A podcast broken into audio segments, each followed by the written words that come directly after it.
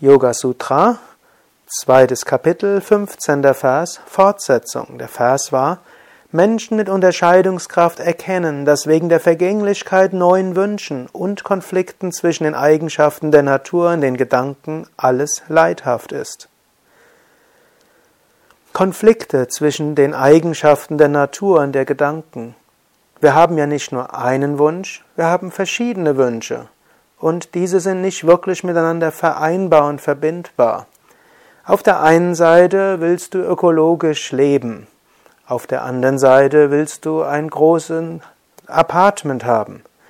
Auf der einen Seite willst du gern Fahrrad fahren, auf der anderen Seite willst du aber auch schnell von hier nach dort kommen.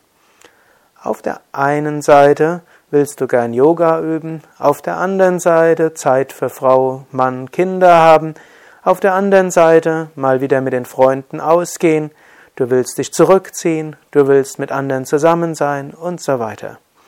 Der menschliche Geist ist komplex.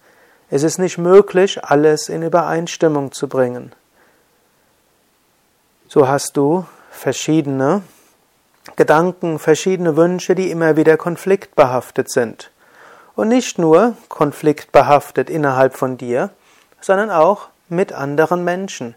Deine Wünsche sind nicht in Übereinstimmung zu bringen mit den Wünschen von anderen. Natürlich gilt es, zusammenzuleben, Win-Win-Situationen zu schaffen, Kompromisse zu schließen und zu schauen, wie man zusammen sich gegenseitig helfen kann und wie man sich gegenseitig unterstützen kann. Glaube aber nicht, dass ein gut geführtes äußeres Leben dir dauerhaft Glück schenken kann. Dinge, die du magst, vergehen. Neue Wünsche tauchen immer wieder von vorne auf. Konflikte innerhalb von dir selbst und Konflikte mit anderen kommen. Und die Natur ist nicht in der Lage, dir alles zu geben, was du gerne hättest. Heute haben wir vielleicht sehr viel mehr Möglichkeiten als die Zeitgenossen von Patanjali vor über 2000 Jahren. Dennoch, nicht all unsere Wünsche können in Erfüllung gehen. Und wenn wir sehr viele Wünsche in Erfüllung gebracht haben, kommt oft sogar eine Leere.